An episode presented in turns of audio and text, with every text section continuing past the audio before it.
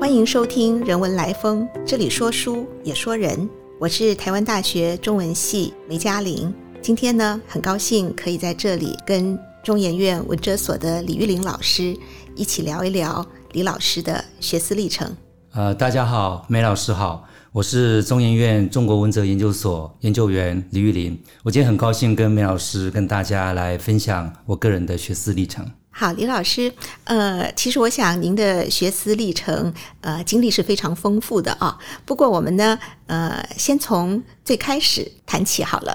那么您开始的时候，好像是大学的时候是念日文系，您怎么选择日文作为您大学的呃这个就读的一个学科呢？啊，谢谢梅老师把这个话题提出来啊。那这个问题其实也在我心里面很久的时间啊。这个要从我大学毕业，我的确是念日文系毕业的。那之后就去当兵，我的确也想要出国留学，所以呢，我当兵的时候每天每天啊，晚点名完以后就开始念日文，每天都念啊，就准备要去日本留学。那去日本留学，当时大概唯一的路径就是考日本交流协会的考试。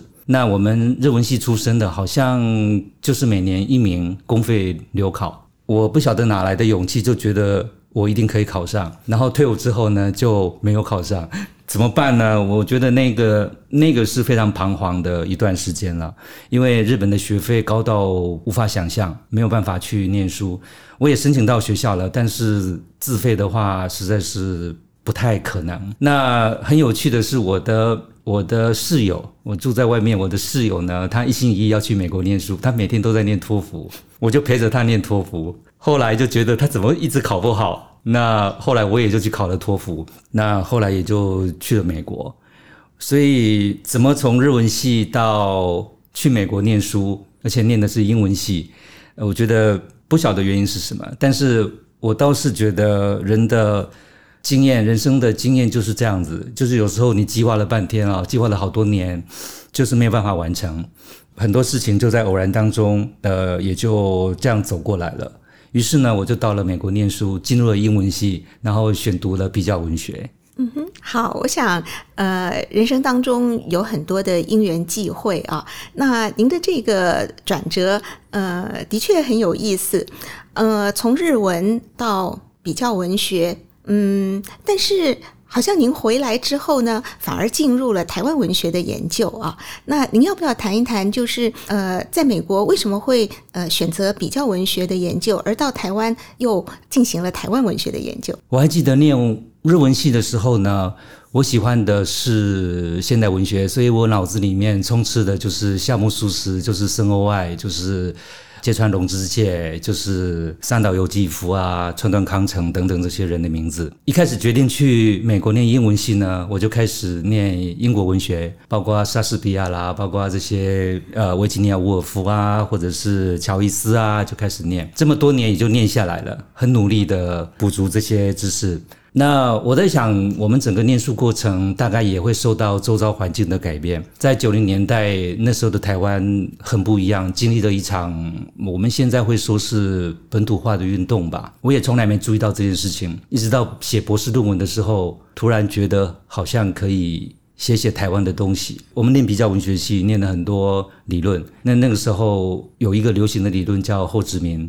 那突然也就发现了台原来台湾也可以谈谈后殖民的东西，于是也就在最后的阶段就一股脑就做了台湾文学，而且因为我日文系出身，所以我做的是台湾的日本语文学，也就是日治时期台湾作家以日文书写的文学作品，这是我学术的开始。呃，我转到台湾文学研究其实是后来的事，一开始我进。进入的是英文系，我在英文系教书。那我开始研究入手的是翻译。那我这里想讲的是，因为我们比较文学啊，要念好多语言呐。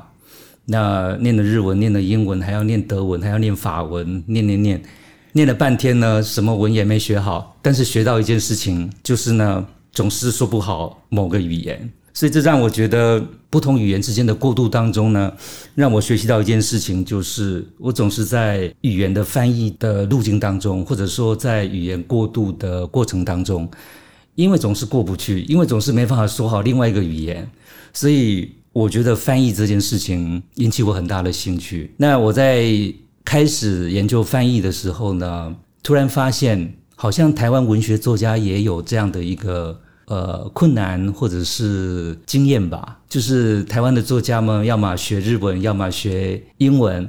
要么，如果是那些呃原住民作家，他们也要学中文，所以他们老是用一种自己不太熟悉的语言在写东西。就像我必须要用英文去写，呃，台湾的日文的作家，那这整个经验让我开始了一个很有趣的一个学思的经验跟历程。呃，的确啊，我想，呃，我也注意到您的。这个过去的许多的研究啊，那么特别是您的这个有关呃文化翻译等等这方面的这个论述呢，非常的受到学界的重视。就好比说我前两天去呃图书馆想要借您的那一本翻译预境，发现说不但借不到，后面还排了一堆人在预约啊，那可见得呃这本书在这个学界受到重视的程度啊。所以我想，嗯，这里头会涉及到，当然语言能力呃很。重要，但是不同的语文跟学科之间，哈，呃，我不知道您有没有这个体会到，他们中间会不会涉及到一些关于思维的方式啊，或者是看待事物的价值观这些问题上面的差异？而您的这个有关呃翻译的研究，在这当中呢，那么有没有一些什么样的呃心得发现可以跟大家分享？呃，谢谢梅老师这样问啊，但是这个问题听起来简单，但是好像不太能够很完整的去回答。不过我倒是愿意分享一个在做翻译的时候一个有趣的点哦。一般我们讲翻译，好像就是说会从一个语言到一个语言。那我刚刚提到，就是我常常在做翻译的时候，觉得是脚踏两个语言或脚踏三个语言哦，就是过不去。那我就被陷在中间了，所以我反而去琢磨，在跨着，当我们在写作或者作家在写作或者是在研究的时候，跨着不同的语言，或者是不同的思维，或者是不同的文化脉络那样的一个经验。刚梅老师讲的预境啊，预境其实就是描述这样的一个中间的一个过渡的阶段，因为它跨不过去，那跨不过去。并不是一个呃挫折或者失望，反而是说你跨在不同的文化当中。所以我刚刚一直想讲，就是说这些语言学习的经验跟翻译研究的经验，让我总是站在一个呃，如果不是边缘的话，至少是局外人或者是不同的视角来看待另外一个不同的东西。所以，因为这些不同的语言，或者是不同的思维形式，或者是不同的文化脉络，我总是站在一个点看待另外一个点，同时又在某个点看待另外一个点。那这样子的话，会让我们整个对于事情的看法，或者对于学科的看法，有了一个比较不同的视角。我想我自己是得力于这样的一个经验，或者是视角，让让我在。这个研究的过程当中呢，好像总是能够看到一个不同的面向，或者是不同的思考。以我自己的经验啊，我觉得做一个研究者，选择什么样的研究题材，呃，或者是他的研究目的。很重要的，很可能会跟一些个人的生命关怀有关啊。那我相信李老师可能在这一方面呢，也有很多可以跟我们分享的地方。那我注意到李老师呃研究的这些个呃议题当中呢，呃有包括了像生态议题啦，有包括像科技议题啦等等啊。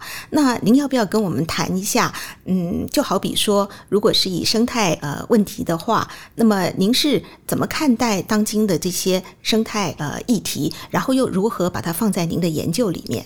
的确是我过去十年来的一些关怀啦。呃，早期的时候，我觉得从念书开始到我们作为一个呃学者或者是在做学术研究啊，因为是做现当代，所以对于周遭的社会脉动的变化，还有一些甚至科技文明的发展呢。我会感受比较敏锐，而且我也觉得人文学者必须就要去面对这些问题。那比如说生态好了，生态的话，基本上是我大概加入中兴大学的人社中心开始啊，我其实是被周遭很多朋友给感动了，包括一些纪录片导演，包括一些动物保护者，包括一些环境保护者，他们费很大的力气要去保护我们的环境，保护一些动物等等。那我也开始去想，作为一个人文学者，应该怎么去呃，我不敢说协助，但是我觉得我们应该怎么去面对这些，比如说呃，空气污染的问题啊，或者是这些温室效应的问题啊，等等很多很多的问题。那后来我发现，在台湾文学里面也也有，其实这些作家们也关怀这些问题。所以我从我的角度出发，特别是一些哲学论述或者是文学书写，那我也就整理了这样的一个思考跟研究，大概是这样，出于这样的一个关怀啦。我注意到您最近的许多的研究，好像呃是很有心的，想要把人文研究跟一些科技的议题把它连接起来啊。您为什么会有这样的一个研究录像的开展？那么您想期待这样的一个研究达到一个什么样的目的呢？哇，这也是一个更重要的话题了。当然，我们周遭的环境哦，除了每天看到的空气污染啊，这个天气的变化啦，这个灾难啊等等之外，另外一个最大的改变就是科技了。我们开始用着手机啊，我们开始经验着各种资讯科技带来的一些便利啊，或者一些不便啊等等。作为一个人文学者，我想我们是不是也应该介入这些思考，就像我们介入环境思考一样？所以我也慢慢，大概也是最近十年来慢慢注意到这个话题。基本上，我想这个是当前人文学科领域，也不是台湾独有的啦。我想这是整个全球人文趋势嘛。我们现在面对刚刚讲科技，其实还有更多的是病毒啊或者生物。所以，呃，我想最近几年来，在各个科学的领域。包括脑科学啊，包括生物科学，还有我们这种电子科学或者是资讯科学，我们统称为科技来讲的话，的确是大大的影响了我们的生活，甚至改变了我们人的思维方式。哦，我们大概有听说过所谓的后人类这样的说法，顾名思义就是改变了我们人类原来的样子啊。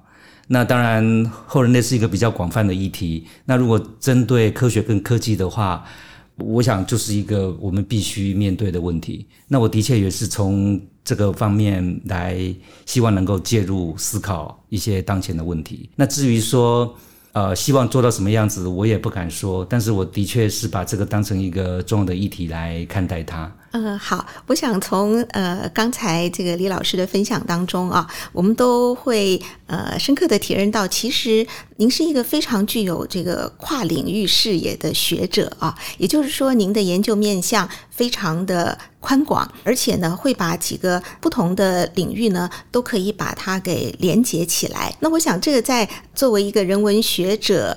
的研究者的身份当中呢，这是一个呃很特别的取向啊。那么呃，您有没有呃因此想要给我们的年轻朋友们啊，在这个方面呃说几句话？呃，也表示了一些未来的人文研究的呃一些期待。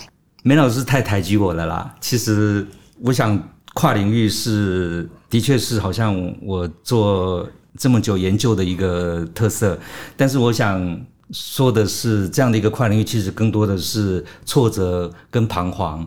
呃，当你要跨入另外一个领域，那个门槛、那个边界其实是非常明显，其实是不容易的。所以我说，更多的是彷徨跟无助啊。但是，呃，我刚刚也稍微提到，如果我们把它当成是一个利基点。或者是一个不同的视角，反而能够看到不同的世界。那我在想，这也是人文学者可以做出跟其他领域学者不一样的地方。不只是我们在人文学者里面的不同领域，而且当我们介入生态，当我们介入科技或者科学的时候呢，我想人文学者可以看到呃不同领域学者看到的东西。我想那也是我们人文学者作为一个人文学者应该。强调，而且也是我们的利基点吧。呃，李老师，呃，从刚才的这个我们的呃谈话当中哈，呃，我知道您呃不只是求学的经验呃非常的丰富啊，跨了几个不同的系所。那么回来教学之后呢，其实呢也教过很多不同的系所啊，包括譬如说呃外文系啦、台文所啦，甚至还有中文系啦。等等。那您可不可以谈一谈，就是您所接触的这些不同系所的学生，您觉得他们呃对于自我的定位，对于未来的期待，会有一些什么样相同或者不同的地方吗？有没有什么是可以提供给我们呃年轻的朋友呃一起参考、一起分享的？呃，谢谢梅老师把这个话题带出来，我觉得这是一个非常有趣的问题啊。我的确刚回来的时候在。呃，艺术学院教过书，也在英文系教过书。那后来，呃，我也经历过台文系，然后呢，也中文系，然后同时也在英文系上过课，这样子。所以基本上，文学院的学生，呃，通常我开课的时候会有各种不同的呃系所的学生来修课，的确很不一样。但是我只能从我的角度来看啊，最大的差别啊，我觉得。各系的学生对他们自己的领域的期待跟想象呢是有所限制的。就比如说，呃，台文系的学生，他就觉得他应该做台文的东西；那中文的、英文的，他也不太理会。那英文系的学生呢，他就觉得他做英文的，他也不太理会台文的、中文的。那中文系的学生呢？当然一股脑的学中文的东西，他也觉得外文的东西或者台湾的东西，他也不太理会。这是我的感觉啦。那当然每个学生还不一样。我要说的是说，因为我特别从比较文学或者跨领域的角度来看呢，我会觉得学生们是不是把他们自己的想象给限缩了？呃，我会。觉得说，如果开放的话，它其实可以从不同的角度。我刚一直在讲的，也许，呃，即使是日本文学，你从台湾的角度去看日本文学，恐怕跟日本人看日本文学不太一样。或者说，呃，英美文学，呃，作为一个台湾人去看英美文学，可能跟英美人去看英美文学不太一样。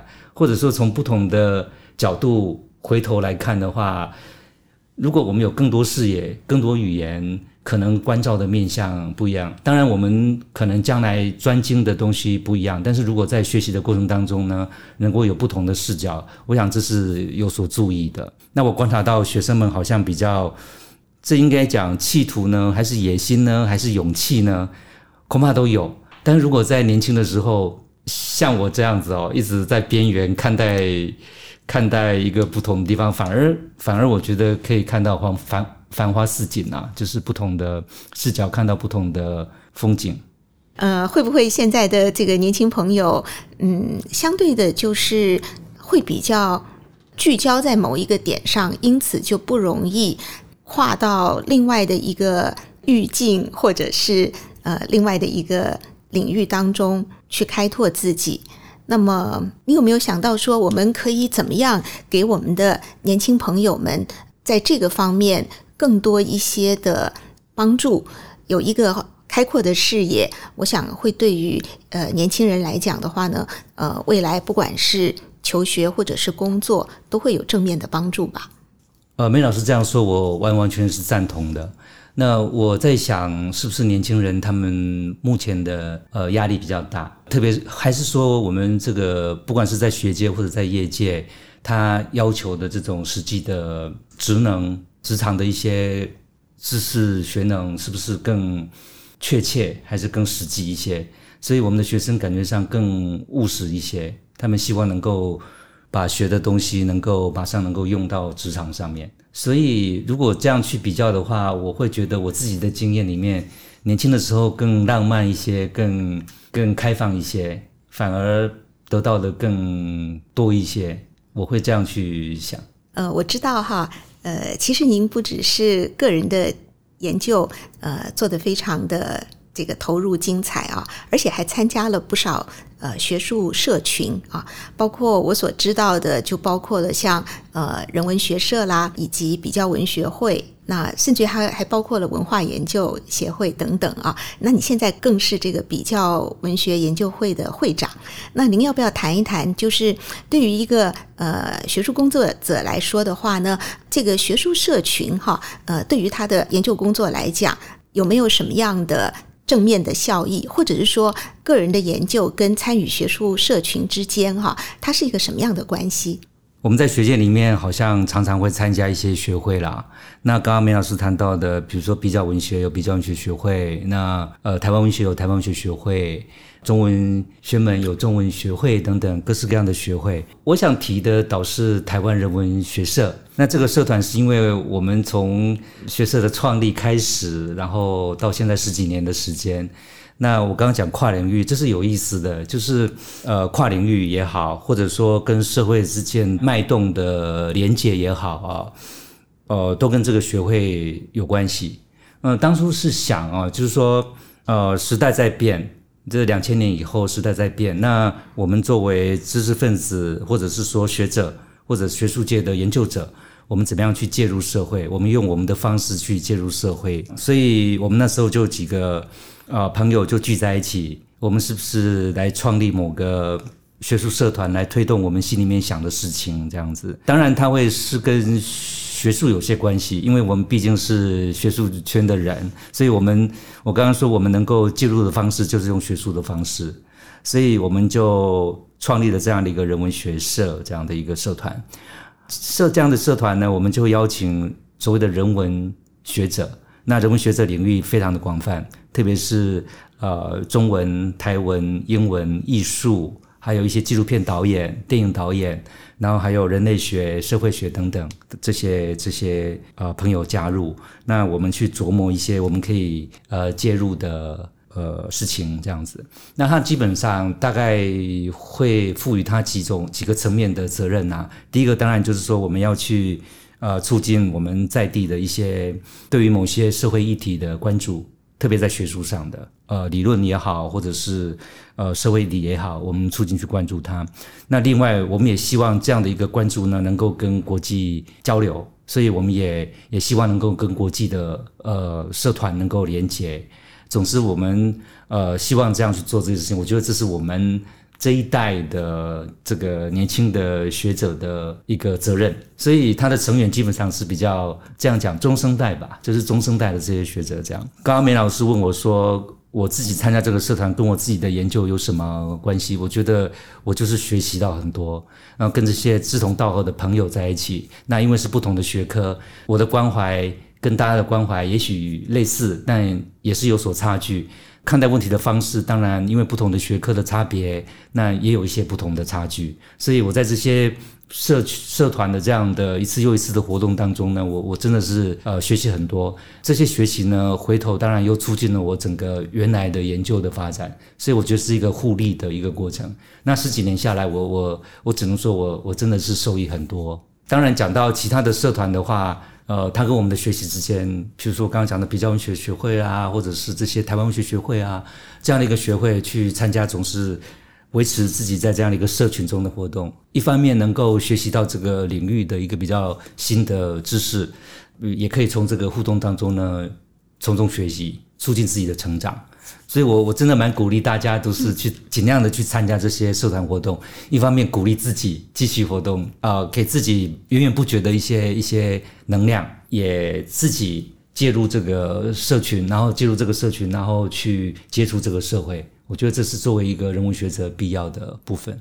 呃，我想啊，就是呃，刚刚李老师谈到关于呃参与学会啊，或者是学术社群哈，那他的这个呃对于个人研究的种种的帮助啊，呃，但是除此之外，我想嗯，它应该还有一个很重要的呃功能，就是说呃，其实可以。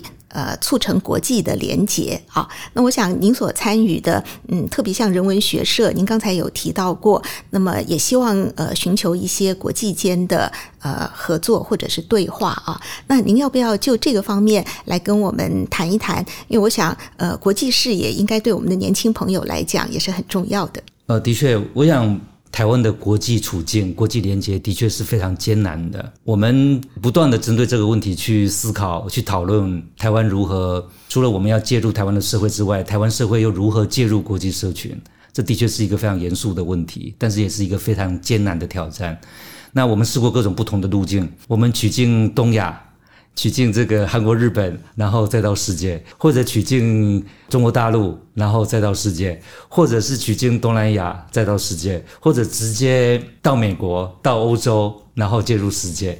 所以这些经验里面，其实各种路径都可行的。那当然，不同的学者或者不同的社团有不同的取径。但我要讲的是说，从这些经验里面啊，我们其实可以从不同的角度来看到台湾，在这样的一个互相呃交流的过程当中呢，我觉得是一个反省自己的一个很好的机会啦。更重更重要的是说，我觉得这个交流呢，嗯，其实也不是为了交流而交流，而是应该回头来。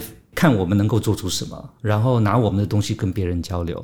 因为我为什么这样讲，是因为我看到很多，就是我们不断的交流，不断的交流，然后耗费很多的这个精精神精力啊，那感觉上好像也看不到什么成果这样子。所以我觉得在交流这么多年以后，反而回头来创造我们自己的思考，来反省我们自己的文化，来甚至来创造我们的文化，那恐怕才是交流的一个最最重要的核心的基础点。好，今天我们真的非常高兴啊，然后也这个非常感谢李老师，呃，来到这里跟我们分享他这么丰富的学思历程啊，那以及对一些学术研究，还有呢年轻朋友们的呃一些心得或想法。谢谢您的收听，如果喜欢我们的分享，邀请您按下订阅支持。如果对节目内容有任何想法，也欢迎 email 到听众信箱。与我们交流，我们下次见。